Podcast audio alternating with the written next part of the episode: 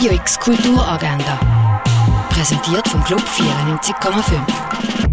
Es ist Montag, der 1. Januar und das kannst du heute kulturell erleben. Eine Führung durch die Sammlung vom Jean Tägeli gibt es am halb zwölf im Museum Tägeli. An einem Ausstellungsrundgang durch das Werk von Nico Piroschmani kannst du am 3 in der Fondation Bayerlo teilnehmen. Der Albert und der Bruno sind bis zum Hals verschuldet und halten sich meist mit noch kleinen Aktionen über Wasser. Eher durch Zufall landen sie auf der Versammlung von jungen UmweltaktivistInnen. Die beiden probieren kurzerhand, den Datendrang der Gruppe für ihre eigenen Ziele zu nutzen.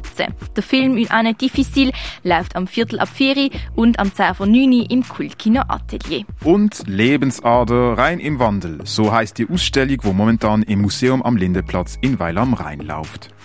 Radio X Kulturagenda. Jeden Tag mehr.